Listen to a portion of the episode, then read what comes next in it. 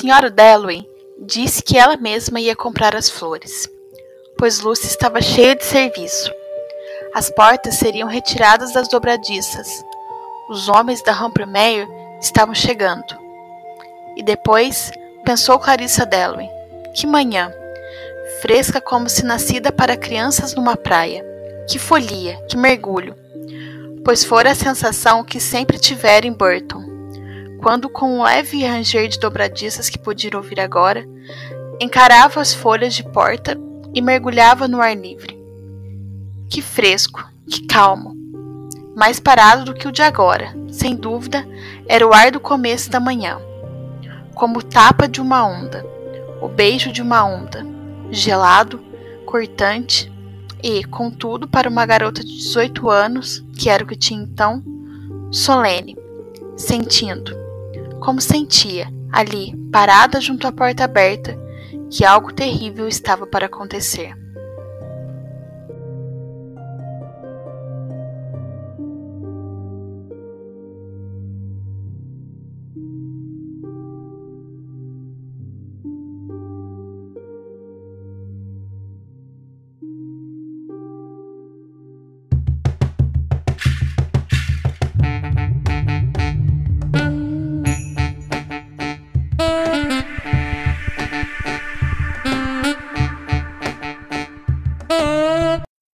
Companheiros e companheiras se acomodem, fiquem à vontade, pois está entrando no ar o podcast literário que acessa o fluxo de consciência dos convidados para desvendar os impactos da leitura em suas existências.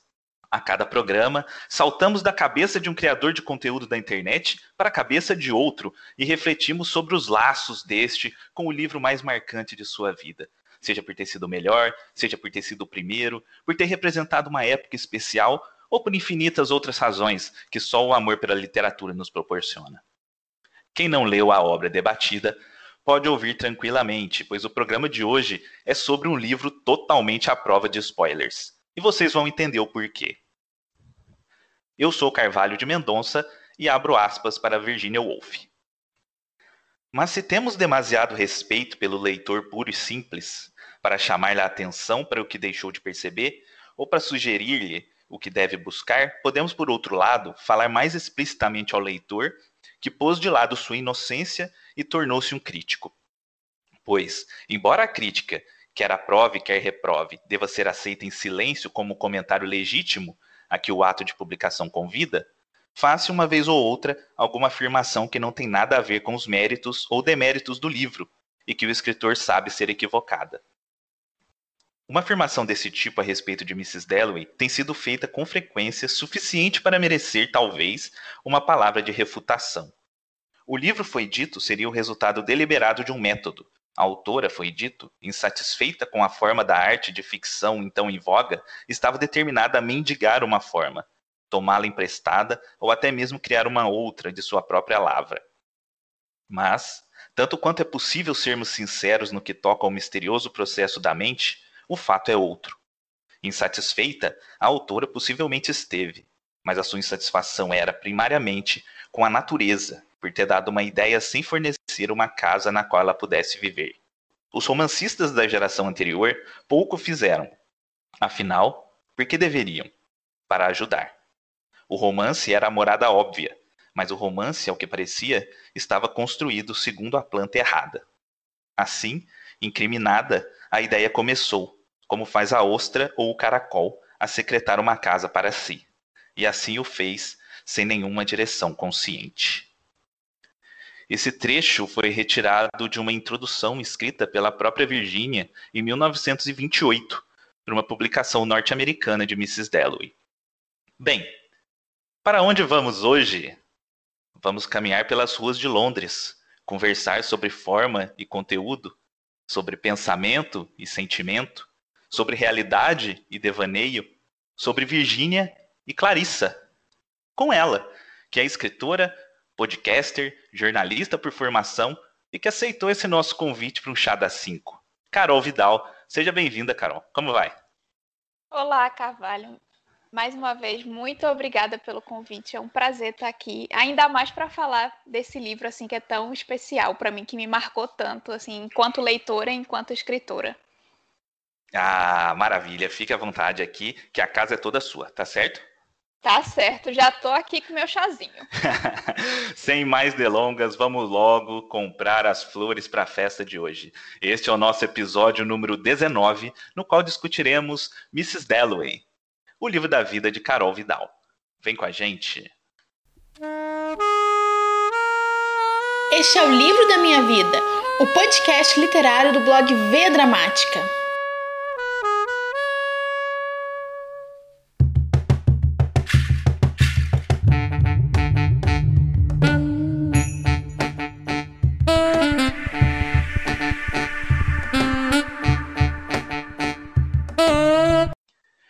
Dalloway descreve os acontecimentos de um dia comum na vida da sociedade londrina em junho de 1923. De manhã, Clarissa, uma mulher rica, esposa de um membro do parlamento inglês, sai para comprar as flores que decorarão a festa que ela dará naquela noite. No seu trajeto de ida e volta até a floricultura, Clarissa cruza com alguns outros personagens da história que nós também passamos a conhecer. Já em casa, à tarde, ela tem um embate com a filha recebe a visita de um antigo namorado da juventude e termina os preparativos para o evento, que ocorre à noite, com a presença de diversos outros personagens da trama. É isso. E aí você me pergunta: é só isso? É só isso e é considerado um clássico da literatura mundial? Então, seria só isso se ele não fosse construído de uma maneira tão brilhante, tão original e tão complexa como ele foi. Carol, o Mrs. Dalloway é, segundo dizem, uma tentativa da Virginia Woolf de quebrar radicalmente as regras né, e os comodismos literários que haviam na Inglaterra da época, do que os, os antigos escritores estavam fazendo.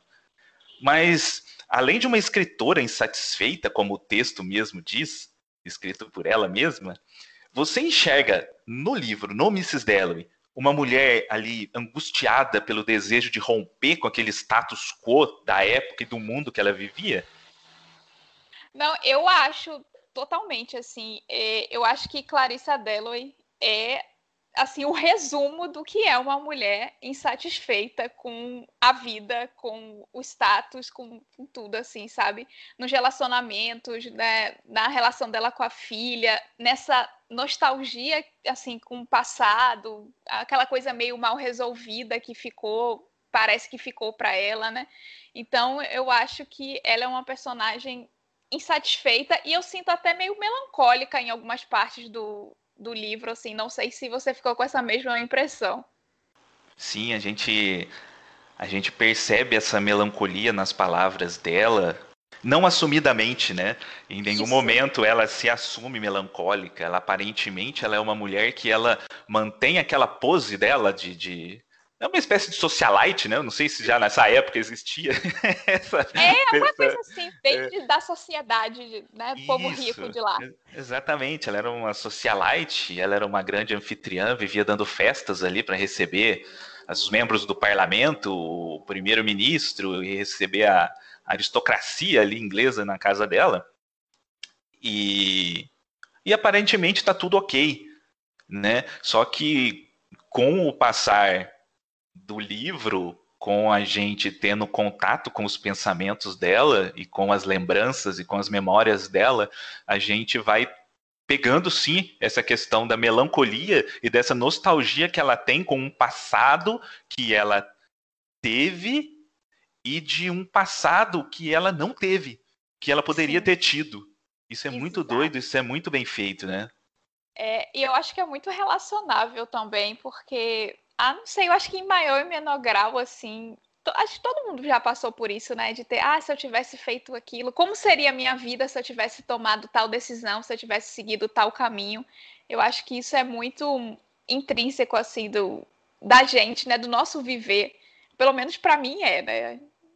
Isso fica bem, bem latente, assim, e me despertou muito isso enquanto eu estava lendo. Exatamente, e o Mrs. Dello, ele conta com um narrador indireto livre, ele transita entre o discurso direto e indireto constantemente, inclusive trabalhando os dois simultaneamente, e e assim, esse livro ele eleva o conceito de fluxo de consciência à última potência. E ele é inteirinho feito é, com a técnica do fluxo de consciência. Carol, eu gostaria de saber a sua opinião sobre o narrador do Mrs. Dalloway e né, né, para você qual que é a parcela de contribuição dele para a grandiosidade da obra e para a obra ser considerada um clássico né, da forma que ela é considerada hoje, né? Essa obra tão vultuosa assim para a literatura. Olha, eu acho que como você falou quando você estava dando a sinopse do, do livro, ah, mas é só isso. E assim, realmente, a história em si, ela é parece pequena, né? Então eu acho que esse narrador é o que faz a diferença na, na grandiosidade do livro, porque eu acho, para mim, Mrs. Dalloway não seria Mrs. Dalloway se ele fosse narrado de outra forma. Eu não sei, é uma coisa que ela fecha tão bem ali a forma como ela tá assim. Logo no, no início do livro, é, uma das primeiras cenas, né, que é quando ela acorda, tem aquela a frase famosa, né, que ela fala, Mrs. Dalloway resolve, né, comprar as flores ela mesma, e aí ela vai abre a porta e aí o barulho da porta, o vento que bate aí lembra ela, né, de alguma coisa, remete a, aos verões que ela passava na, na juventude dela e tal. E a forma com que essa narração vai transitando pelo assim, narrar ali o que está acontecendo mesmo de concreto e de repente mergulhar no pensamento e nos sentimentos dos personagens é um negócio assim surreal, assim, muito surreal. E é uma forma que, apesar de ser um livro, é um livro diferente, assim, é a primeira vez que eu li. É, no início eu senti um pouquinho dessa dificuldade até me acostumar e entender. E muitas vezes eu estava lendo, ele passava, a narração passava de um personagem pro outro, eu não percebia. De repente eu estava completamente perdida de, de, quem que essa pessoa está falando aqui, o que está acontecendo. Então é um livro que depois que você entende esse, esse estilo de narração, é, para mim fica impossível imaginar Mrs. Dalloway de outra forma que não narrada assim. E aí quando eu consegui entender e pegar esse mecanismo, digamos assim, do livro, nossa, aí a leitura fluiu que foi uma beleza. E eu acho que isso é muito gostoso do livro. Ele não tem capítulos, ele é um livro grande, não tem capítulos, mas para mim a coisa ia flutuando. É, é, como muito como o nosso pensamento, sabe? Que a gente está pensando uma coisa, daqui a pouco a gente está pensando outra e a coisa vai flutuando assim. Essa é muita sensação que passa para mim do livro e eu acho que vem com toda certeza dessa forma de, de narrar. É isso que você falou, é muito interessante, porque aqui no nosso programa número 11 eu conversei com a Jana Bianchi sobre o Neon Azul. E a gente refletiu sobre isso, sobre a forma do neon azul, do, né, do Eric Novello, uhum. se ele não fosse daquela forma, se ele seria tão grandioso.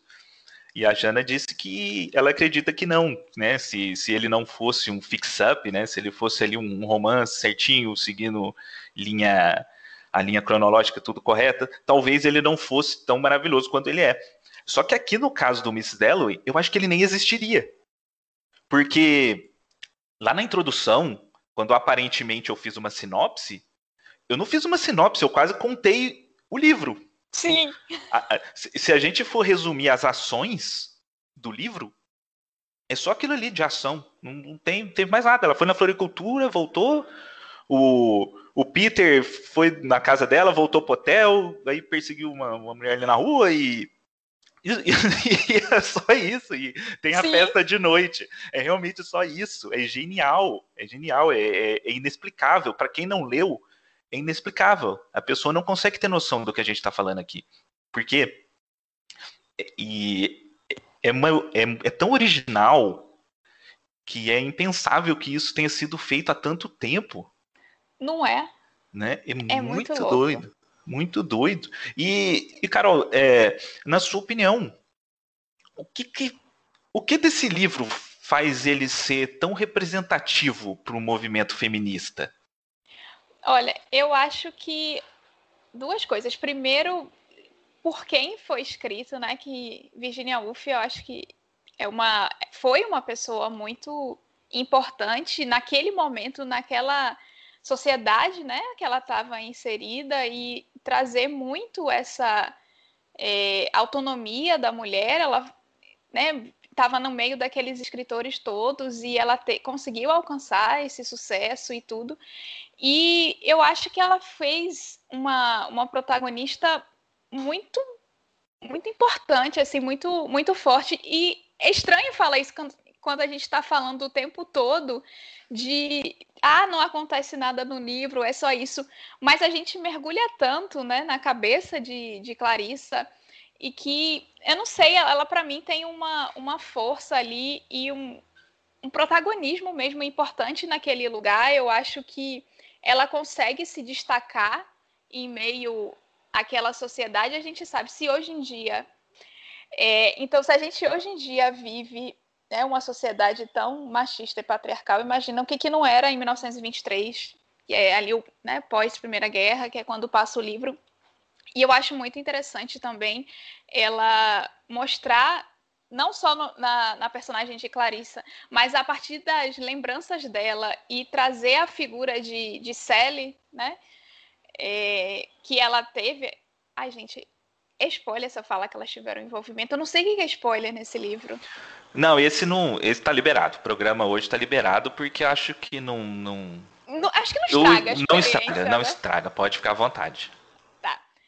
É, então, quando a gente. Além de ter essa personagem, né, Clarissa, ali a principal, é, quando ela relembra esse passado dela e esse, o envolvimento que ela teve quando jovem, né, com, com a Sally, eu acho que também é uma coisa muito à frente do, do tempo, né? Vou pensar em 1923, isso, a homossexualidade, a bissexualidade, coisa que estava presente ali na, na ordem do dia. E Sally era uma personagem, quando jovem, muito à frente do tempo dela, né? Ela era doida, né? Porque ela não ligava para nada, fazia o que queria, da forma que queria.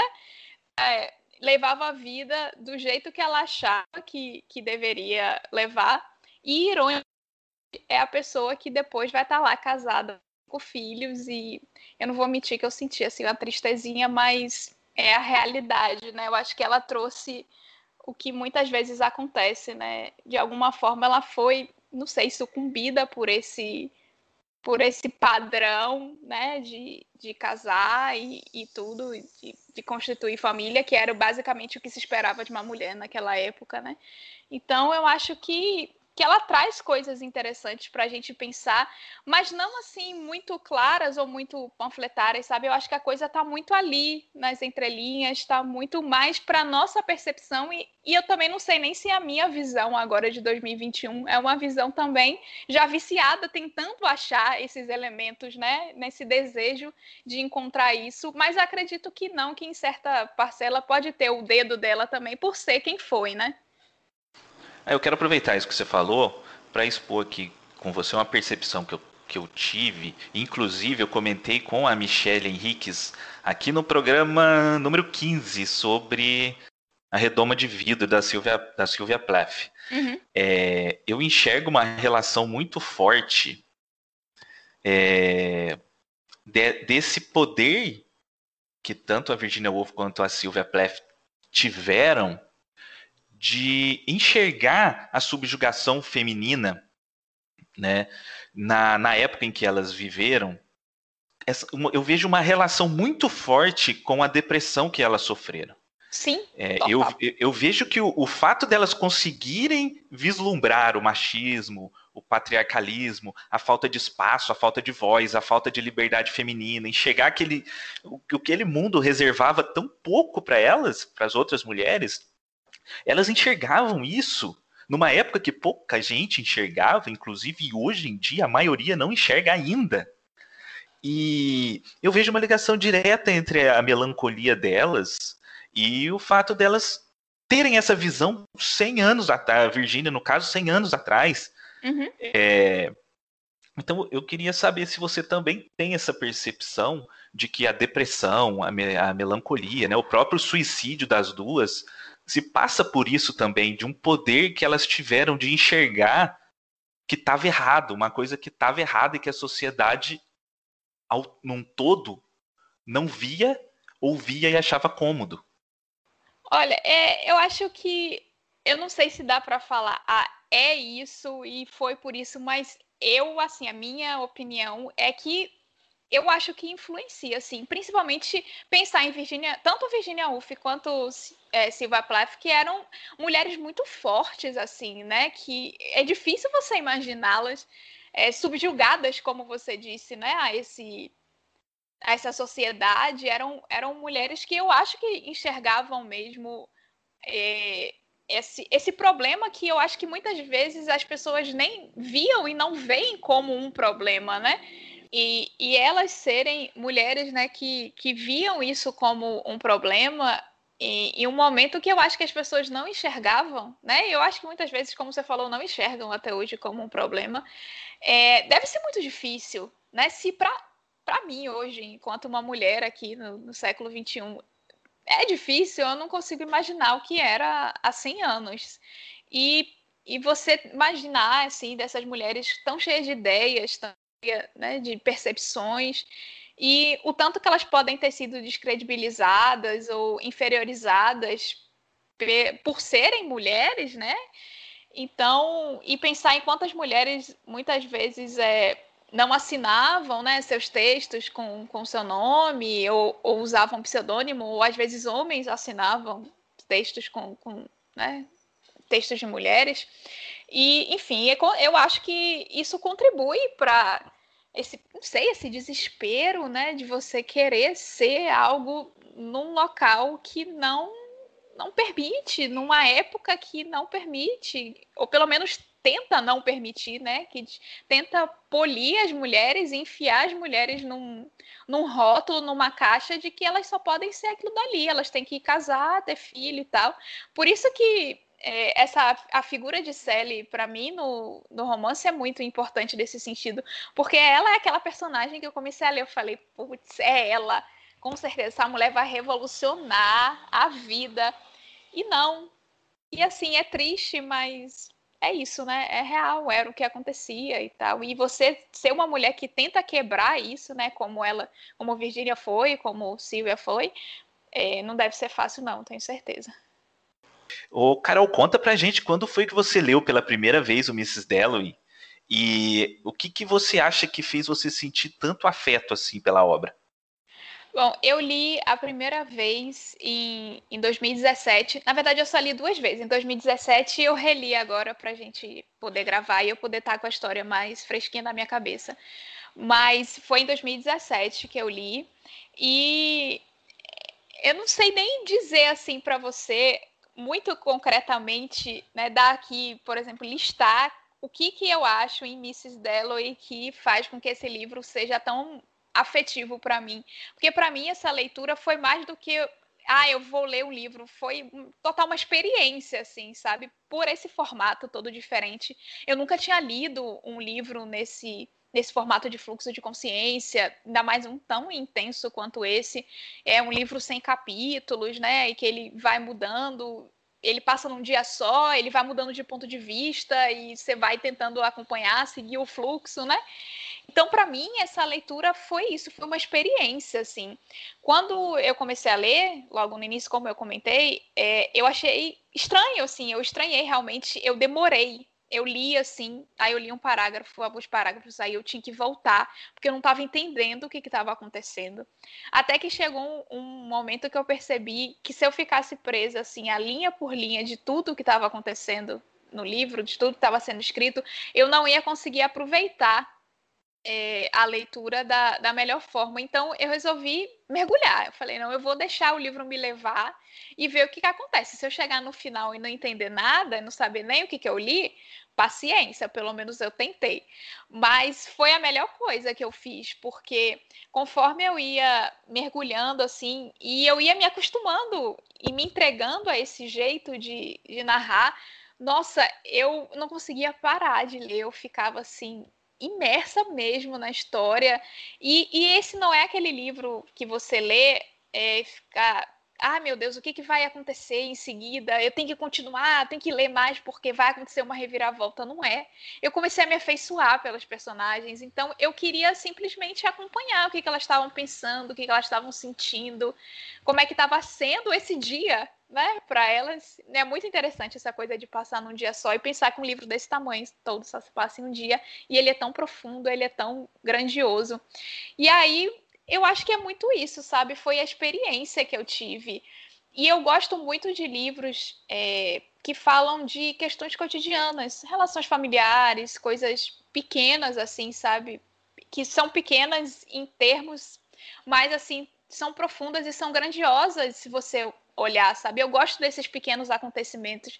Então, para mim, esse livro foi um prato cheio. Pô, a mulher vai na rua comprar flor e o livro acontece. Isso é o outro lá, o Séptimos, né? Ele tá indo para consulta lá com médico, não sei nem se, tinha, se era psiquiatra já na época, enfim. E é, e é isso. E, e isso é muito instigante assim para mim, porque eu também gosto de escrever. É claro que eu não chego nem aos pés de Virginia Woolf, né? Tô, tô caminhando, mas eu gosto de escrever também sobre essas coisas é, cotidianas, pequenas e tal. E, e isso me chama muita atenção no livro, por isso, porque ela consegue pegar fatos que, concretos que são muito poucos e fazer uma maravilha. E outra coisa que me chama muita atenção nessa, é, nessa forma de narrar no fluxo de consciência é, é que a minha cabeça funciona muito assim, sabe? Eu abri a porta, senti o cheiro de não sei o quê, aí eu lembrei de uma coisa, daqui a pouco eu já estou pensando em outra, e minha cabeça é meio assim. Então eu me identifiquei, eu achei muito legal como ela conseguiu transpor para o papel o ato de pensar, o ato de lembrar, o ato de sentir o ato de ter memória, né? Que é um, é um livro quase de memória, né? E, e isso é muito interessante, muito diferente, assim, do que eu estava acostumada, do que eu estou acostumada. Então, é difícil, assim, sabe, comparar outras leituras com essa. Essa é uma leitura que, para mim, é, é, meio que está em outro patamar. É, de, de, afeto mesmo, não estou nem só falando de, de, questões técnicas, como a gente já comentou aqui, é, é uma coisa super diferente, super genial, assim, mas é, termos de afeto mesmo, esse livro me marcou muito, porque eu me senti abraçada envolvida por essa, por essa história, por esse cotidiano, por esse dia né, desses personagens. Você releu o livro agora, anos depois, né? Quatro anos mais ou menos depois. O que, que você enxergou nessa releitura que você consegue dizer que em 2017 você não, não tinha conseguido captar e qual que foi o impacto desse livro para Carol, quatro anos mais velha? Olha, eu acho que assim, nessa diferença né, entre 2017 e hoje, é, a gente pode botar toda uma bagagem de outras leituras, mesmo de quantidade de coisas diferentes que eu li, né? Porque são quatro anos, foram quatro anos a mais de, de leitura. E, e 2017 foi mais ou menos a época que eu comecei a levar mais a sério e investir na escrita também. Então foram esses quatro anos em que eu amadureci enquanto escritora também, amadureci o meu olhar para as histórias. E eu acho que essa releitura, primeiro que assim, eu já sabia o formato que eu ia encontrar, né? Então foi mais fácil ler. Só que por outro lado, eu demorei mais tempo para ler, porque eu quis ler mais devagar eu quis aproveitar, eu sabia o que, que tinha ali, mas eu queria aproveitar cada frase, eu queria pensar é, em cada, cada coisa que estava acontecendo. Dessa vez eu já não tive essa dificuldade de dessa mudança de ponto de vista. A, eu não sei se porque eu já estava acostumada, já sabia mais ou menos, eu lembrava mais ou menos o que acontecia né, na, na história, algum detalhe ou outro eu tinha esquecido, mas no geral eu lembrava. Então, acho que por talvez saber o que eu já ia encontrar, pode ter sido um pouco mais fácil, mas a leitura fluiu melhor nesse sentido de conseguir perceber essas mudanças de, de ponto de vista, não me perder tanto nesse enredo, né? E eu acho que é um, é um impacto muito grande, assim, de novo, mais uma vez, de, de confirmar de que, cara, que sorte que a gente teve de ter uma escritora como Virginia Woolf. E eu, como escritora, é, é difícil. Eu não vou dizer, ah, eu quero escrever que nem ela, porque o meu estilo de escrita é um pouco diferente, apesar da temática ser muito parecida, assim, dessa coisa mais cotidiana.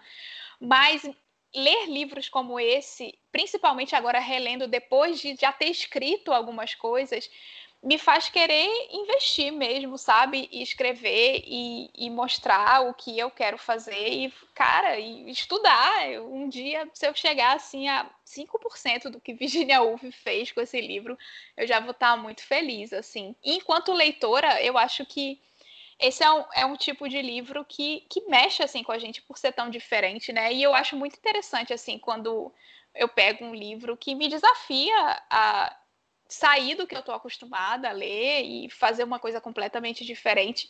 E quatro anos depois também, já mais madura em termos de leitura, eu acho que eu consegui talvez pegar mais nuances, aproveitar mais dessa beleza mesmo, porque é um livro muito bonito, assim, ele é muito lírico, né?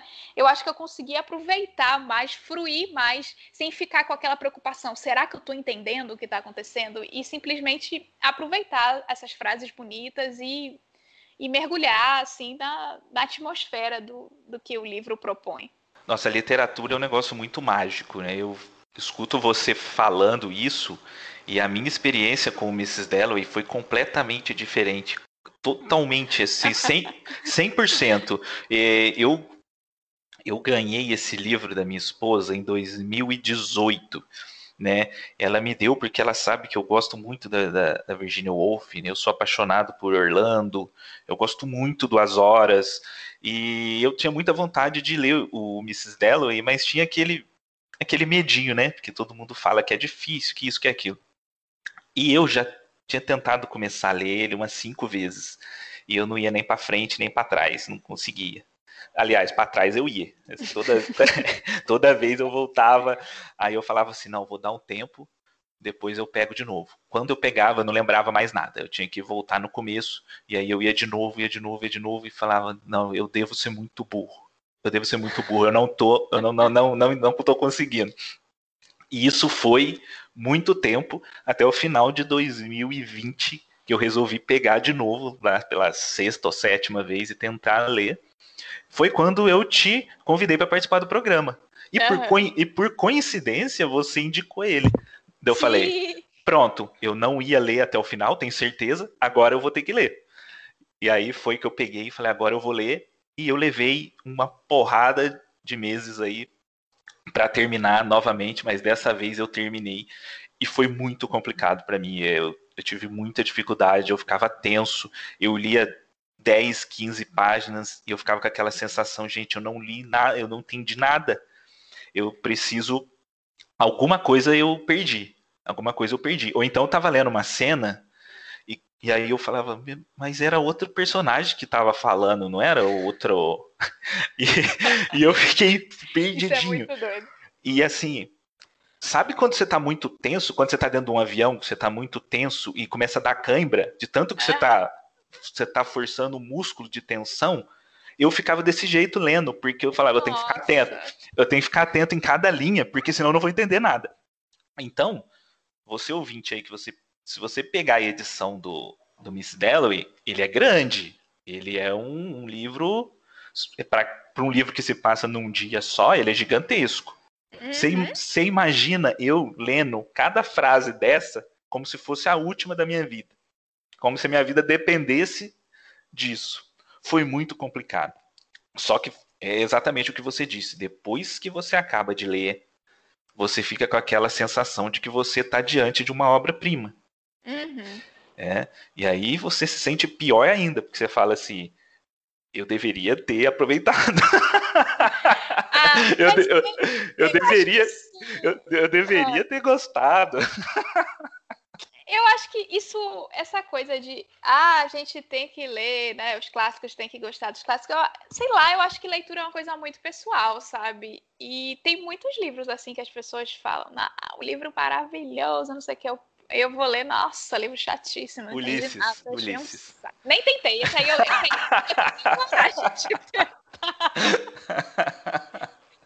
Mas eu, eu, acho que isso que é legal, sabe, da literatura é muito pessoal. É, é a gente está falando aqui, né, da minha muito experiência, pessoal. da sua experiência. Não é assim a verdade absoluta, não é o livro. Eu, é por isso que eu tenho um pouco assim de, de dificuldade. Normalmente eu evito falar isso. Ah, o livro é bom, o livro é ruim. E assim, é um livro funcionou para mim, não funcionou para mim, sabe? Exatamente. A não ser que seja um livro exatamente assim problemático por outra questão, mas assim, questão de gosto mesmo é, é muito pessoal, sabe?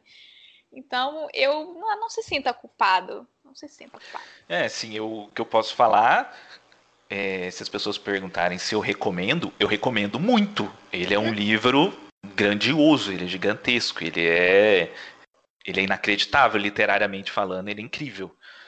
Mas, ó, talvez você não goste, porque ele é difícil. Uhum, é difícil, é difícil. Acho que é essa a palavra, ele é difícil. É, isso no... aqui de uma pessoa que gostou do livro, que é. ama esse livro, mas ele é difícil, com certeza. Não é um mas... livro para né, você ler em uma sentada. É, mas sabe, sabe aquele, aquele negócio meio blazedo, você falar assim, ah, isso aí não é para todo mundo. Ah, esse filme aí não é para qualquer um, não é para qualquer público. Não é isso que eu tô falando. Ah, o, não, o Mrs. Dalloway, o Mrs. Dalloway, ele é difícil mesmo para qualquer pessoa, para qualquer público.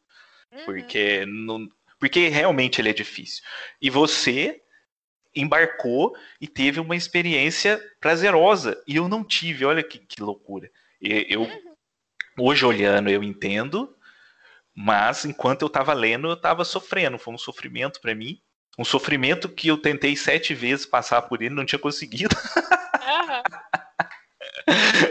e agora, finalmente, aí, 2021, nós conseguimos. Ô, Carol, você falou sobre a sua escrita, né? Então, eu vou aproveitar o gancho que você que você me deu para te perguntar se existe na Carol escritora algo que você pode dizer, ah, isso aqui é culpa da Virginia Woolf. Você consegue citar alguma coisa que você fala, ah, isso aqui eu tirei dela, eu não sabia, eu peguei dela, isso aqui eu aprendi vendo ela escrever. Tem alguma coisa na Carol escritora que veio de, de Virginia Woolf? Eu acho que duas coisas. Uma, como eu falei, é a questão de escrever sobre coisas do, do cotidiano, porque eu sempre me pegava pensando assim: ah, essa história que eu estou escrevendo aqui é muito bobinha. Poxa, não tem nada demais. Mas aí vem o Mrs. Dalloway e me mostra que assim o cotidiano é grandioso e não precisa ter um livro com grandes reviravoltas, plot twists para ele ser grandioso. Então, ver que Virginia Woolf conseguiu fazer isso me dá também tranquilidade de investir e que é o tipo de história que eu gosto de contar. Seja uma história é, realista, seja uma história de fantasia, ficção científica, né, que eu dou uma, uma passeada aí pelo, pelos gêneros, mas no fundo as minhas histórias são muito presas nesse cotidiano e, e tudo bem, eu aprendi a, a, abraçar esse meu lado de, de gostar de escrever de coisas que aparentemente são pequenas, mas que que tudo bem, não, nada, não precisa ser grandes sagas né, para um livro funcionar. E eu acho que cada um tem que encontrar né, a, sua, a sua forma. Nada contra grandes sagas, só não é para mim enquanto escritora, porque não é um tipo de coisa que eu tenho vontade de escrever. E eu acho que também uma coisa que eu tenho tentado, e não, não sei se estou né, conseguindo, mas é uma coisa que eu tenho procurado ficar atenta, é já que eu estou falando dessa questão do cotidiano, é valorizar também essa parte interior dos personagens, é, é dar voz, não, não no fluxo de consciência necessariamente, mas de alguma forma estar ali presente e valorizar esses sentimentos, como que o personagem se porta, se sente em determinada situação e tentar pensar por que, que ele se sente assim.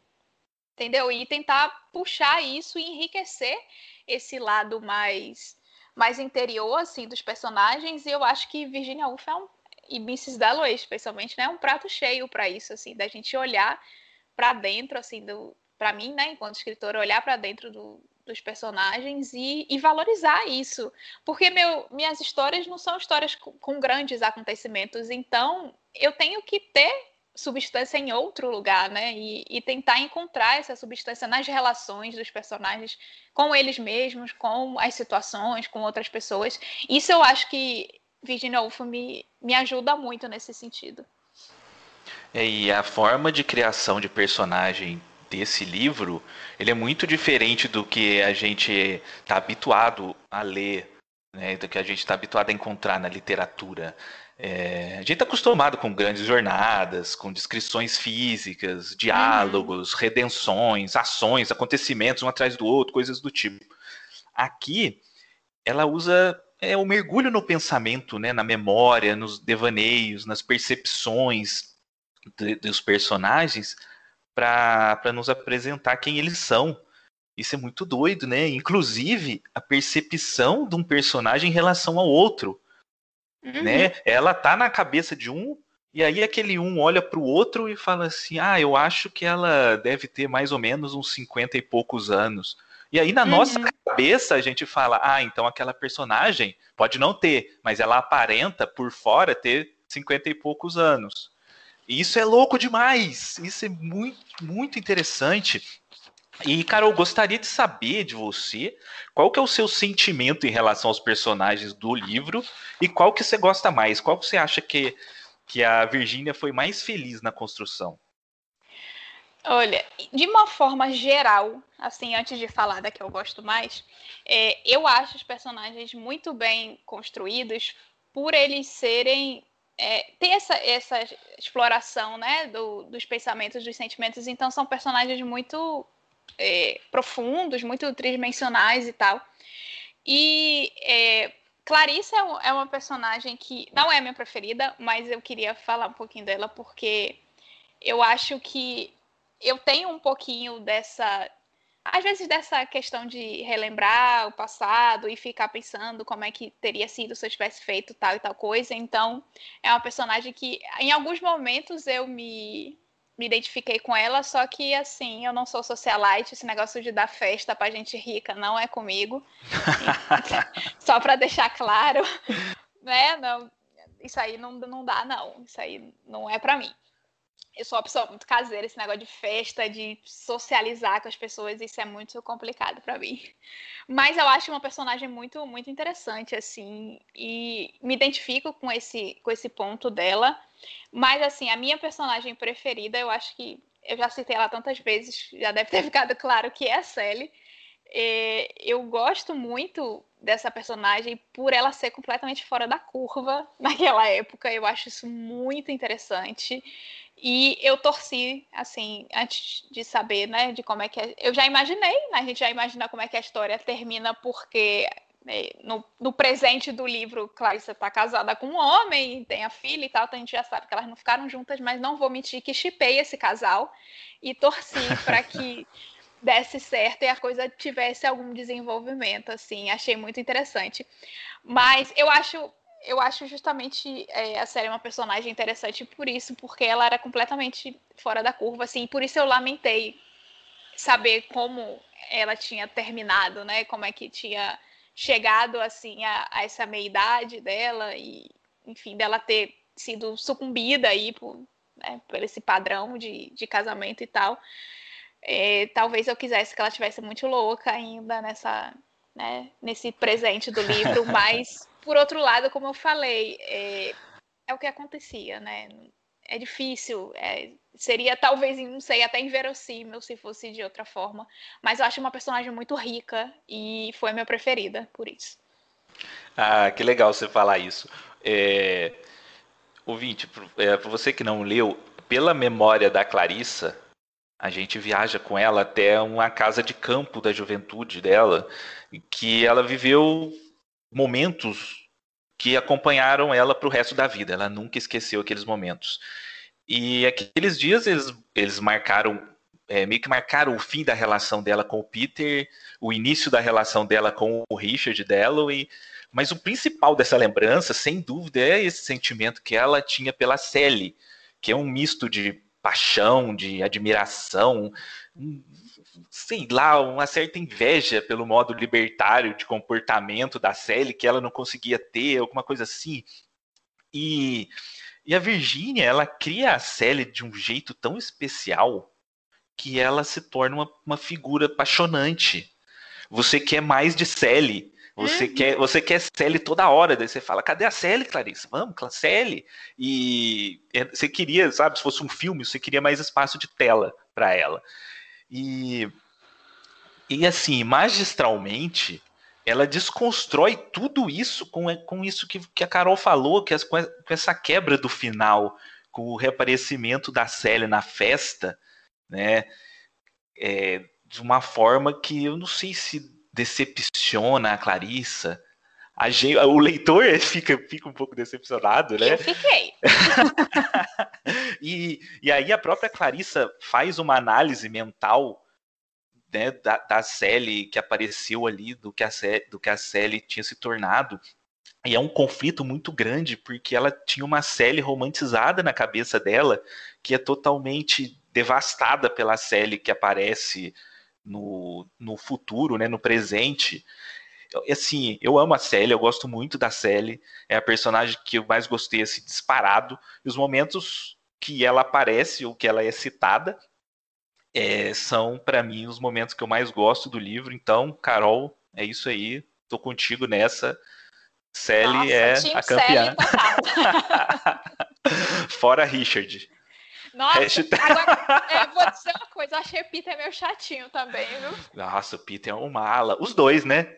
É, não, é isso, os homens desse livro os são homens... É, falando de um outro personagem, né, no, no, que é importante também no livro, é ali no trajeto da Clarissa até a floricultura, a gente conhece o Septimus, né, Septimus Warren Smith. E ele é um homem por volta dos seus 30 anos e ele acabou de voltar da Primeira Guerra e ele está sofrendo com um trauma muito forte decorrente dos eventos que ele presenciou na guerra. Há quem diga que ele, assim como a Clarissa, representa uma parte da personalidade da Virginia Woolf, é, e, e é por ele que ela expressa todo o sofrimento mental que afligia ela. Ela cita, né, segundo alguns críticos é, falam, ela, alguns dos sintomas dos séptimos no livro são sintomas que a Virgínia sofria realmente na vida dela. Então muita gente fala que o Séptimos era um era o, a, ele somado à Clarice, eles formavam a personalidade da, da Virgínia. Você consegue enxergar essa teoria também, Carol? Nossa, eu achei essa teoria maravilhosa e faz total sentido. E aí eu vou ter que fazer justiça. Septimus é o único homem do livro que eu gostei. ele é bom. Eu vou é fazer é essa justiça. Ele é um ótimo personagem. Ele é ótimo bom personagem. E eu acho que faz muito sentido, porque é, a melancolia em Clarissa, como a gente comentou, ela é muito sutil, ela é disfarçada, né? Ela, ela tá ali naquela pose de madame maravilhosa, dona de si. Já o Septimus, ele é tota, tá totalmente devastado, né? Pós-guerra, ele tá acabado, e eu acho que ela consegue, como você falou, explorar esse lado, né, da, dessa saúde mental, dessa questão da tristeza, da depressão. Eu, eu não sei nem né, se esses nomes já faziam algum sentido na época, eu realmente não tenho conhecimento assim dessa questão da psiquiatria, né? Mas acho que hoje em dia a gente podia dizer que ele sofria estresse pós-traumático, né? Transtorno de estresse pós-traumático. E eu acho muito interessante, assim, como ela é, explora essa questão. É uma questão que fazia sentido para a época, né? Se a gente for pensar no, no pós-guerra, ele era o exemplo de, de quantos soldados, né, que voltavam dessa dessa forma da guerra, assim. E é um personagem que ele é muito bom, mas é muito triste a parte dele, né? Eu acho que é a parte mais triste, assim, do, do livro. E é bem, bem pesado. E eu acho que faz sentido essa teoria, principalmente a gente sabendo o que aconteceu com Virginia Woolf, né? Exatamente, inclusive, se eu não me engano, ele se joga da janela, né? Isso. Ele se mata jogando da janela e ela fez isso ela não conseguiu, né? Ela não morreu assim, mas ela tentou se matar também se jogando de uma janela, igual o personagem do. Ah, não sabia. Eu só sabia do, do suicídio mesmo, que foi na água, né? Eu não sabia Isso. que ela tinha. É, dizem que, que ela tentou também se atirar de uma janela, mas não conseguiu morrer, que foi exatamente o que aconteceu com o personagem. O personagem, no caso, conseguiu. É, você citou agora há pouco, Carol, que o, o livro ele não tem capítulos, né? Meio que ele é dividido em cenas. Então, uhum. Você consegue definir qual é o seu momento, a, sua cena favorita da obra? Quando você pensa em Mrs. Dalloway, você lembra do quê? O que, que vem na tua cabeça? Qual cena? Eita, que pergunta difícil! Olha, eu eu acho, olha, eu vou ser bem clichê aqui, mas a primeira frase, a primeira frase a primeira é muito frase, marcante, né? é muito marcante, não tem como. É, é, muito, é muito. E assim, é, é um negócio louco, porque ele é um começo. Assim como o começo do, do, do Ana Karenina, que também é um começo que fica muito, ficou, fica muito na minha cabeça, e eu também escrevo, né? Eu também estou escrevendo meu primeiro romance. Eu sempre olho para minha primeira frase, para o meu primeiro parágrafo, e eu falo assim, eu fico assim, gente, mas não tá marcante o suficiente. E aí vem o quê? Virginia Woolf bota uma frase completamente banal e que ninguém esquece. Exatamente. É muito louco. É muito louco porque é, a gente está discutindo isso 100 anos depois. Será que quando ela escreveu isso, ela tinha consciência da profundidade que a gente olharia para essa frase? Sabe, gente fazendo ensaios, TCC sobre a frase, ou realmente era só para ser uma frase? Fica aí, né, esse questionamento, porque se você for pensar, a frase não tem nada demais, mas ao mesmo tempo, a gente não esquece essa frase. Ela é muito marcante. E eu acho que ela resume o livro. O livro é sim, é isso. Sim, ela exatamente. vai comprar flores. Ali tá todo o livro, sabe? Tá toda a simplicidade e profundidade do livro em uma frase, gente. É essa é, ela é, é, a sinopse do livro. O que, que esse livro conta? Ah, uma mulher saiu para comprar flor e voltou. Isso. Isso é perfeito, gente. Agora, para não ser tão clichê, vou citar mais uma cena e você bem tendenciosa de novo. A outra cena que eu gosto é quando é, a Célia e a Clarissa se encontram na festa. Ah, sim. É a minha, é a minha favorita. Esse reencontro aí. Né? Sim. É a minha cena favorita também. A Sally é a campeã. Ai, Sally, maravilhosa. eu queria um livro do ponto de vista dela. Eu queria uma parte do. A gente não tem um ponto de vista dela, né? É uma personagem que a gente ama tanto, só que a gente só conhece ela pelo olhar da Clarissa. A gente não é tem É verdade. Um vista, cara. É muito louco isso. Isso é verdade, porque ele, a gente tem o ponto de vista de mais de 20 personagens, eu acho, durante a história, e não tem a Sally.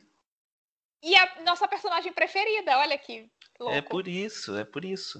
A gente não sabe o que ela pensa, é por isso que a gente gosta dela. é que a gente tem a visão completamente romantizada dela, que é a visão que a Clarissa tem, né? Então a gente se apaixonou ah, por ela também. É isso mesmo. O sentimento que a gente tem por ela é o sentimento. É, a gente tem formando a figura dela por informações da cabeça da Clarissa e do Peter, né? Isso. Porque o Peter pensa sobre ela também, né? Legal. É... Falando sobre adaptações, como que você se relaciona, oh, Carol, com, com, Hoje a gente tem muita adaptação de livro para cinema, né? Assim, sempre teve bastante, mas hoje com streaming, todo dia sai um livro novo adaptado. Chega o livro no Brasil, já com a série pronta, eles lançam o livro para poder lançar a série. É uma loucura. Você prefere ler antes de assistir? Você não liga para isso? Você é daquelas que sente ciúme dos livros que você conhece e, e ninguém conhece, e aí vai para o cinema e todo mundo fica comentando. Como é que é? Eu tive fases assim. Mais nova, eu era aquela pessoa que ia assistir o filme e ficava comparando se a cena estava igualzinha no livro, e quando não estava, eu me chateava. Tive essa. Eu era jovem, gente, sabe? Me perdoem. Com o tempo, eu fui perdendo um pouco isso.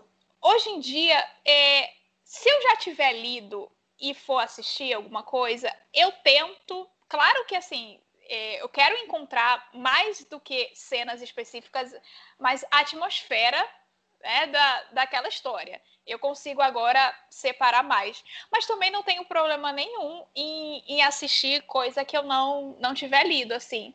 É, eu já fiz isso, eu já assisti, gostei, e aí eu fui ler. Então, eu, eu hoje em dia lido muito tranquilamente assim com a adaptação. Eu procuro entender que são mídias diferentes, né? Então vão ter enfoques diferentes, as cenas vão funcionar. Alguma coisa que funciona no papel não, não vai funcionar ali na tela, uma coisa da tela não ficaria legal no papel. Então eu tento separar dessa, dessa forma, assim. E eu sou muito tranquila hoje em dia, assim, sabe? É, agora, se for muito ruim, aí eu vou ficar muito chateada, mas no, no geral, assim, eu sou bem, bem tranquila, eu, eu consigo separar bem e, e aproveitar o que cada mídia tem para oferecer em relação à adaptação. E, Carol, você, como podcaster literária, provavelmente lê bastante coisa diferente, né? Diversos estilos, autores, etc. Conta pra gente o que, que você consome mais, o que, que mais você gosta de ler. Pode ser autor, gênero, o que, que enche os olhos da Carol leitora? Olha, eu acho que, de uma forma geral, o que me enche os olhos são, como eu já falei, histórias que tratam desse lado humano, de, de relações. E aí, em termos de gênero, pode ser um livro realista, pode ser fantasia, ficção científica, que é o que normalmente é o, por onde eu transito mais. É o, é, os romances contemporâneos, é, fantasia e ficção científica é o que, de uma forma geral, eu leio mais, com alguma não ficção. Eu leio bem pouco, eu queria ler mais, e de vez em quando pegando esses livros mais clássicos, mais antigos. Mas é, histórias sobre pessoas me chamam muita atenção. Histórias que focam mais em personagem do que em acontecimento chamam minha atenção. Então, uma outra autora que para mim está sempre é, que eu estou sempre de olho e o que lançar eu vou ler é a Celeste Ing, que lançou Tudo que Nunca Contei e Pequenos Incêndios por Toda Parte, que está entre meus livros preferidos também. E que é, são livros que falam de relações familiares e eu amo, amo de paixão. E eu estou sempre de olho também, até por causa do, do podcast Leia Novos BR, é, em autores nacionais, né? Então, eu estou sempre de olho nesse, nessa galera que está aqui, como eu, escrevendo e tal. Então, assim, que me vem à cabeça que eu posso citar é a Aline Valek, que também tem um texto lindíssimo, assim, a forma de escrever é muito bonita. De, As Águas Vivas Não Sabem de Si, por exemplo, é, é uma ficção científica que eu amo. A Ana Rush, que teve A Telepatia São os Outros, que foi finalista do Jabuti, no é, Romance de Entretenimento, que também tem essa questão poética. Então, é, só aqui pelas essas indicações, pode perceber que eu gosto dessa coisa mais cotidiana, que não preza, que a, que a forma não é é o principal. Porém, eu gosto muito quando trazem essas histórias cotidianas com um texto bonito, um texto que me enche os olhos, assim. E aí, eu gosto muito da, da Fernanda Castro também, da Jana Bianchi, que você citou, sou muito, muito fã. É, eu acho que são as que eu leio mais, assim, mas eu realmente eu leio bastante coisa, mas o que me vem à cabeça agora são, são essas mulheres maravilhosas. Ah, sim, então agora a gente vai falar sobre uma escritora também muito importante, né? Que a gente não poderia deixar de falar, que é você mesma. é, eu queria que você aproveitasse esse espaço para você contar para os ouvintes que não te conhecem, ou que conhecem, mas nunca leu o que você escreveu, Quais são os seus livros publicados? É, fala um pouco sobre o seu estilo. Você já falou sobre os temas que você que você gosta, né? Falar um pouco aí sobre o seu estilo. E se puder também dar uma dica aí do que, que você está preparando, aí se tiver um spoiler aí para a galera dos seus vem aí. É... Conta aí para os nossos ouvintes quem é a Carol escritora. Bom, é, como eu comentei, é, eu comecei a escrever assim mais firmemente, mais a sério, em 2017. Então, é, eu tenho. Eu não tenho romance publicado ainda, eu tenho alguns contos publicados e uma coletânea de, de ficção relâmpago, né, que são esses textos curtinhos. É, eu tenho textos, então, na, na revista Mafagafo, na revista Avessa, ambas dá para ler online, de graça. É, na, já saiu também na newsletter Faísca, que também faz parte aí da, da Mafagafo, e publicações minhas mesmo, né? É, solo, eu tenho o conto Raízes de Fogo, que é uma fantasia urbana que se passa na Ilha do Marajó. Ah, é tem... ótimo. É ótimo. Ai, obrigada. Eu tenho muito carinho por essa história. Eu fico feliz quando as pessoas gostam. Não, então, é, você estava comentando, eu estava pensando, é, você estava falando sobre a Celeste, sobre pequenos incêndios. Eu acho que, é que eu não sei como enquadrar isso, né? Essa questão do subgênero. Quando você está afunilando, afunilando, afunilando, e você chega lá no negócio mais específico possível. A questão do, do, do drama familiar, dessas tragédias familiares que vêm do passado, que vêm de pai, que vêm de mãe, sabe? Essas relações uhum. que, que ficam, que, que influenciam muito na, na, na, vida da gente, é o meu tema literário favorito. É ah, o que eu. Então, é, assim, é, é, e, e, é o que eu escrevo também. E assim, eu amo. E o, o Raízes tem isso. Sim. Muito forte, né? Nessa relação do, da, da protagonista ali com, com o passado, com uma tragédia do passado com a família, né? É muito legal. Então, ouvintes, procurem aí. Tem aí na Amazon, né? Tem, tem, tá no Kindle Unlimited também. Então, aí eu não tenho motivo para você não ler, é ótimo por minha conta e risco, pode procurar lá.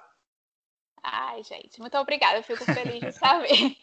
E a outra publicação que eu tenho também é o Para Onde Vamos Hoje, que é uma coletânea de 15 ficções relâmpago, que são histórias curtinhas, né, de mais ou menos até mil palavras. E aí, ali tem de tudo, né? É um, foi um espaço bem de experimentação para mim, assim, de forma, de conteúdo, de, de tema, de, de tudo. É, então, de, o que vem aí, é, no momento que a gente está gravando aqui esse episódio, em abril, está em financiamento coletivo a antologia Farras Fantásticas, que é da editora Corvos, que é uma coletânea só com autores nordestinos, ou que radicados aqui, né, como é o meu caso, que tem é, autores de todos os estados do Nordeste e são histórias de ficção especulativa é, que se passam em festas populares aqui da, é, do, da região. E a minha se passa em Salvador, né, que é onde eu moro, na, na festa de 2 de fevereiro, né, dia de Emanjá. Então, é uma fantasia. E talvez aí, quando vocês estejam ouvindo em setembro, ela já esteja disponível. E no mais, assim, eu tenho duas histórias assim maiores que estão prontas, escritas, só que eu estou trabalhando nelas ainda é, nesse momento, né, que a gente está gravando, porque eu sinto que tem algumas coisas que eu preciso ainda dar uma melhorada e tal, então ainda não sei o que vai ser delas. Eu estou nesse momento que eu não estou escrevendo nada de novo, mas eu estou mexendo né, em histórias já escritas para melhorar e quem sabe elas venham aí em breve. Farras Fantásticas, gente, é... procurem aí, porque ah, tem muita gente boa envolvido e o projeto gráfico tá maravilhoso, né? Nossa, tá lindo, tá lindo. Provavelmente já saiu, você agora em setembro você não vai conseguir ajudar mais. Mas o Farras Fantásticas, que ideia sensacional, né? Que Ai, ideia maravilhosa. Maravilhoso. É, Carol, pra gente encerrar agora. Você já falou pra gente o que, que o Mrs. Dalloway influenciou você e mudou em você como leitora, como escritora. É, o Mrs. Dalloway mudou a Carol como pessoa? Ah, eu acho que sempre muda, né? Eu acho que toda toda história, assim, todo acho que toda forma de arte, pelo menos eu acho que a gente tem contato, é, acho que muda a gente de, de alguma forma. E esse livro em especial, por ter me marcado tanto, eu acho que me mudou enquanto pessoa, né, por me alertar, talvez, dessa, dessa necessidade, dessa importância da gente olhar para dentro e olhar para a nossa história, assim, mesmo que às vezes seja difícil, né, possa ter esses traços de, de melancolia que a gente tanto falou aqui, mas acho que olhar com, com um olhar sincero, assim, sabe, do que a gente já, já passou, do que nós fomos e e aceitar, entendeu? E acreditar de que as coisas aconteceram, foram dessa forma. E é quem a gente é hoje, nós somos, né? Quem somos hoje por causa da nossa história. Então, acho que é, ela fazendo esse mergulho no, nos personagens, eu acho que também me, me desperta né, para essa necessidade de, em alguns momentos, também fazer esse mergulho, né? Porque eu acho que é, é muito importante. E é um livro tão intimista, né? Que eu acho que me trouxe essa coisa muito, muito pessoal, assim. E, e é isso, gente. Leiam Mrs. Dalloway. Maravilhoso. Carol, teve alguma coisa que eu não perguntei que você acha que é importante a gente destacar ainda aqui sobre a Mrs. Dalloway? Que ficou faltando? Olha, eu acho que não. Que eu esteja lembrando, não. Agora, eu tinha separado aqui uma frasezinha que eu li sobre. Foi um, um artigo que eu estava lendo para pós, eu faço pós em escrita e criação, que ele fala sobre o cotidiano. E eu achei que tem tudo a ver assim com, com Mrs. Dalloway. Aí eu acho que, se puder, eu posso dar uma lidinha na frase para a gente encerrar. Ah, faz favor, faz favor, pode ler. Então, vou ler aqui. A frase fala assim: O cotidiano não se deixa apanhar, pertence à insignificância, e o insignificante é sem verdade, sem realidade, sem segredo, mas é talvez também o lugar de toda significação possível. O cotidiano escapa. É nisso que ele é estranho. O familiar que se descobre, mas já se dissipa sob a espécie do extraordinário. E eu acho que Mrs. Dalloway é isso, sabe? É esse cotidiano que é extraordinário no ordinário, no comum. E eu acho que essa frase para mim tem tudo a ver assim do que foi essa experiência do livro para mim.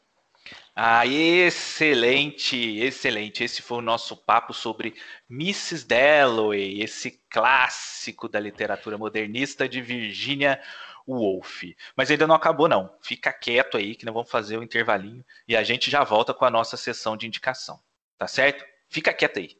A gente já volta.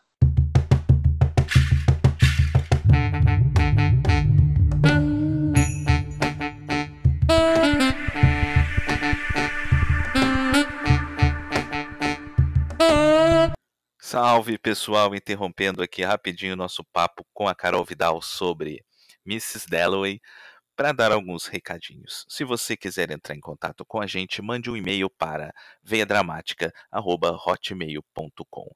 Você encontra a gente também no Twitter e no Instagram pelo arroba dramaticaveia. Aí lá você pode conversar com a gente, pode interagir, pode mandar sua mensagem também pelas redes sociais.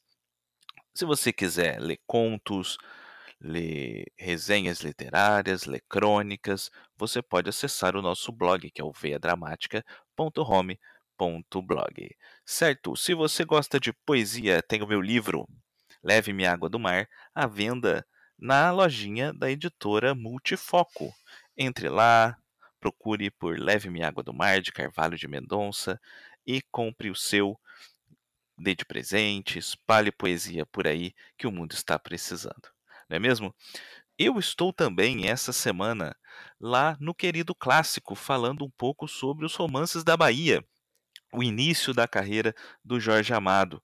Então tem um texto meu lá no queridoclássico.com essa semana falando do meu autor favorito, falando sobre Jorge Amado. Bom, gente, a Carol, no nosso programa, quando a gente gravou, ela disse que o que a sua newsletter estava parada, né? Estava aí passando por um hiato, só que ela voltou. Ela voltou e está excelente. Então, não percam, corram lá e assinem, por favor, a newsletter da Carol Vidal, porque vocês não sabem o que vocês estão perdendo. Beleza?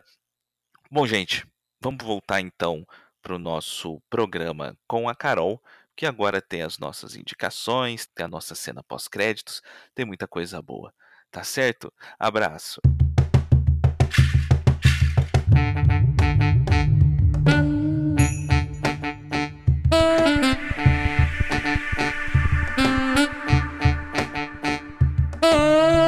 Bom, gente, esse é o nosso bloco. Quem gostou também poderá gostar. Aqui, como é que é que funciona?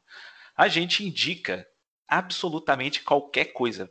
Quem vem aqui no programa está livre. Aqui é um programa democrático, está livre para indicar o que quiser. Então, se quiser indicar livro, filme, série, indica.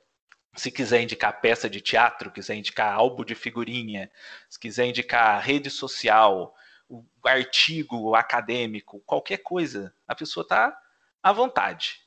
A única regra aqui é que tem que ser um, algum produto que quem gostou da obra debatida também poderá gostar. Aqui no programa, o podcast é sempre delas, então vamos começar com Carol Vidal. Qual a sua indicação para quem gostou de Mrs. Dalloway? Bom, a indicação que eu separei é uma indicação que foi a responsável por eu chegar no livro Mrs. Dalloway, que é o filme As Horas, um filme lindíssimo, que ele tem como é, pano de fundo o Dia de Três Mulheres, que é a Virginia Woolf, enquanto escreve Mrs. Dalloway, é, uma personagem em 1951 e a outra Clarissa, que seria a Clarissa Dalloway, né? Só que em 2001. E a gente acompanha né, esse dia dessas três mulheres e como elas são atravessadas pelo, pelo livro, pela, pelo romance, né, Mrs. Dalloway.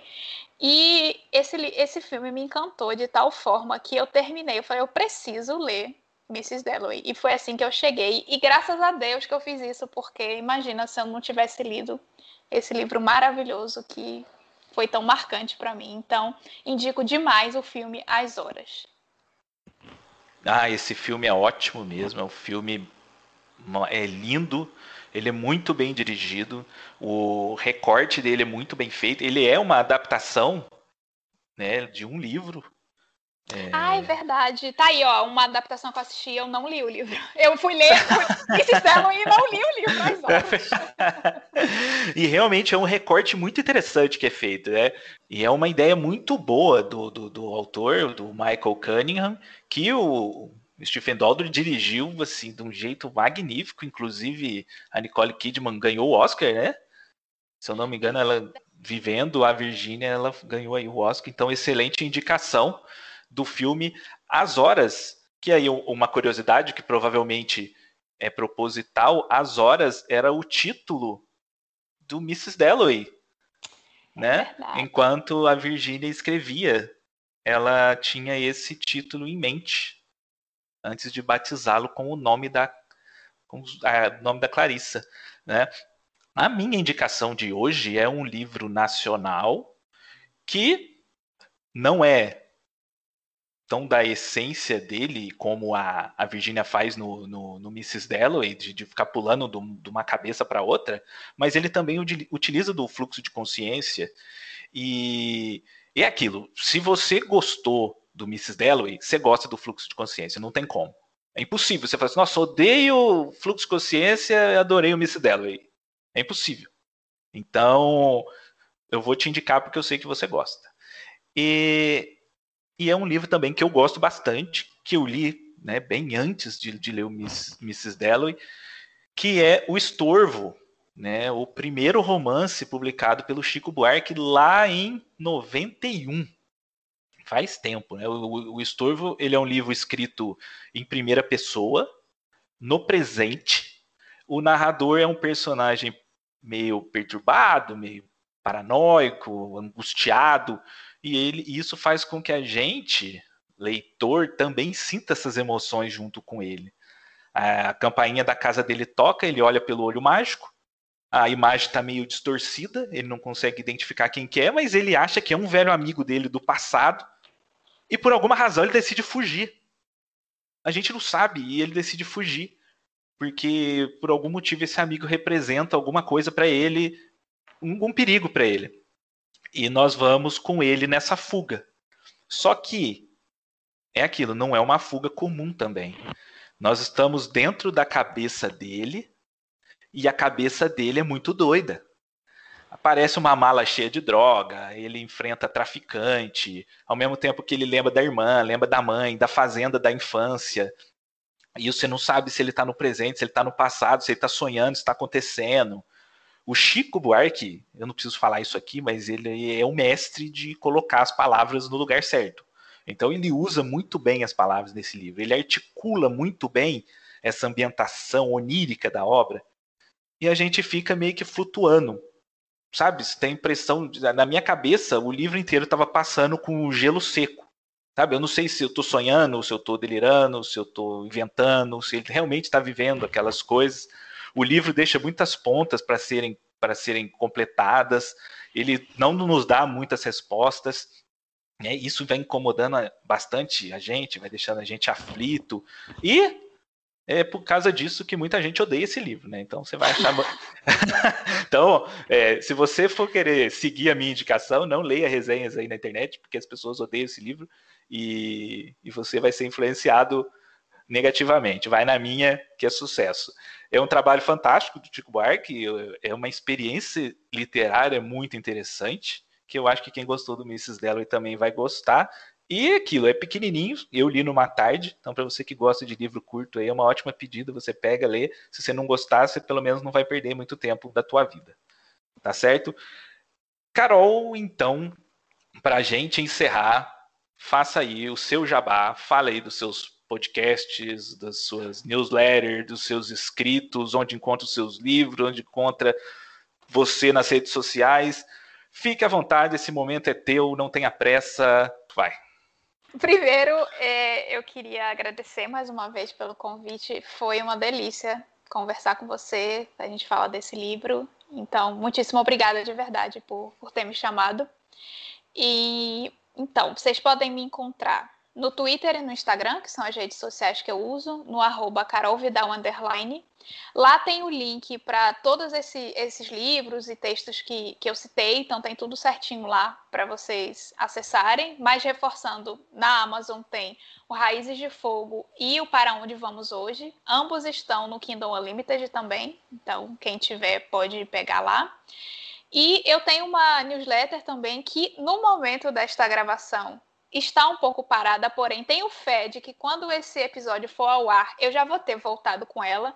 Então, para garantir, vocês assinem lá, que eu, eu falo muito do meu processo assim de, de criação, é, sobre coisas que eu estou fazendo, lendo, escrevendo, o que, que eu estou pensando sobre isso. Então, é, o nome é Devaneios Criativos, então é uma coisa bem, bem solta, assim, nesse sentido. E tem o link certinho lá na, nas minhas redes, mas é tinyletter.com underline. E vocês também podem me ouvir nos podcasts Boteco dos Versados, eu faço parte lá da equipe, de vez em quando apareço, às vezes sou host, às vezes estou só lá batendo papo como convidada. E tem o Leia Novos BR, que é um, um projeto que eu toco com o Caio Amaro, também fica no Leitor Cabuloso, os dois, os dois podcasts. E nesse podcast, o Leia Novos BR, a gente entrevista autores nacionais, contemporâneos, e para conversar um pouco sobre eh, a sua, a sua escrita, suas inspirações, e, enfim, o que, que eles andam pensando e, e, lendo, escrevendo. E a gente criou todo um ambiente, que é uma, uma livraria mágica, a nossa livraria Leia 9BR, e ela é toda bagunçada, porque né, vive acontecendo vários acidentes mágicos lá dentro, então a gente chama os autores para conversar com a gente, para a gente se conhecer e eles também poderem arrumar a estante deles, a seção onde vai estar o livro deles lá na nossa livraria. E ao final de toda a entrevista, a gente pede que cada escritor dê o um nome, qual o nome que quer que a sua sessão tenha. Então é um bate-papo curtinho, bem descontraído, para a gente conhecer mais autores nacionais. Quem está querendo ler mais literatura nacional, é uma boa oportunidade. E na, esses episódios são quinzenais, nas semanas que não tem é, podcast, episódio novo, a gente está lá no site do Leitor Cabuloso, na coluna, escrevendo um texto. Normalmente a gente puxa algum tema que foi falado durante a entrevista e aprofunda um pouquinho mais. Eu e Caio, a gente costuma se revisar né, na, na escrita desses textos e a gente está lá conversando, expandindo um pouco a conversa sempre sobre literatura. E também passem lá para conhecer. E eu acho que é isso. Ah, legal. Carol, eu queria te agradecer pela presença, pela atenção aqui com o nosso projeto. É, eu sou ouvinte seu, sou leitor seu e foi uma, uma surpresa, não uma surpresa porque eu não pensava o contrário, né? Mas foi muito legal conversar com você, conhecer você e ver que além de uma grande podcaster, de uma grande escritora, você também é uma simpatia e Ah, muito obrigada. e foi muito gente boa aqui com, com o livro da minha vida, com o projeto, tá? Foi um programa muito legal, muito agradecido. É... Só tenho a agradecer você por esse programa maravilhoso, viu? Ah, e mais uma vez também, muito obrigada e parabéns essa sua ideia de conversar sobre livros da nossa vida é maravilhoso, porque é uma coisa muito afetiva, né? Eu gosto muito disso. Eu acho que a literatura é afeto, então eu acho a ideia também maravilhosa. E eu já escutei, eu, eu não eu estou maratonando para botar em dia, mas eu já escutei alguns episódios e são muito legais. E eu gosto muito. Muito obrigada por me deixar fazer parte. Ah, que legal, obrigado. Bom, ouvintes, esse foi o nosso programa número 19 né? Nós vamos deixar aí agora a nossa cena pós-créditos para você tentar desvendar qual vai ser o último programa da nossa segunda temporada. Olha só, chegamos ao final da segunda temporada. Fique atento, eu vou dar um spoiler. É mais uma, uma convidada cabulosa, hein? Será que vocês acertam? Agora fiquei curiosa. Fique aí com as cenas pós-créditos e até o mês que vem. Tchau! Você acabou de ouvir O Livro da Minha Vida, o podcast literário do blog V Dramática. Fique agora com a nossa cena pós-créditos e tente desvendar qual será a obra debatida no nosso próximo programa.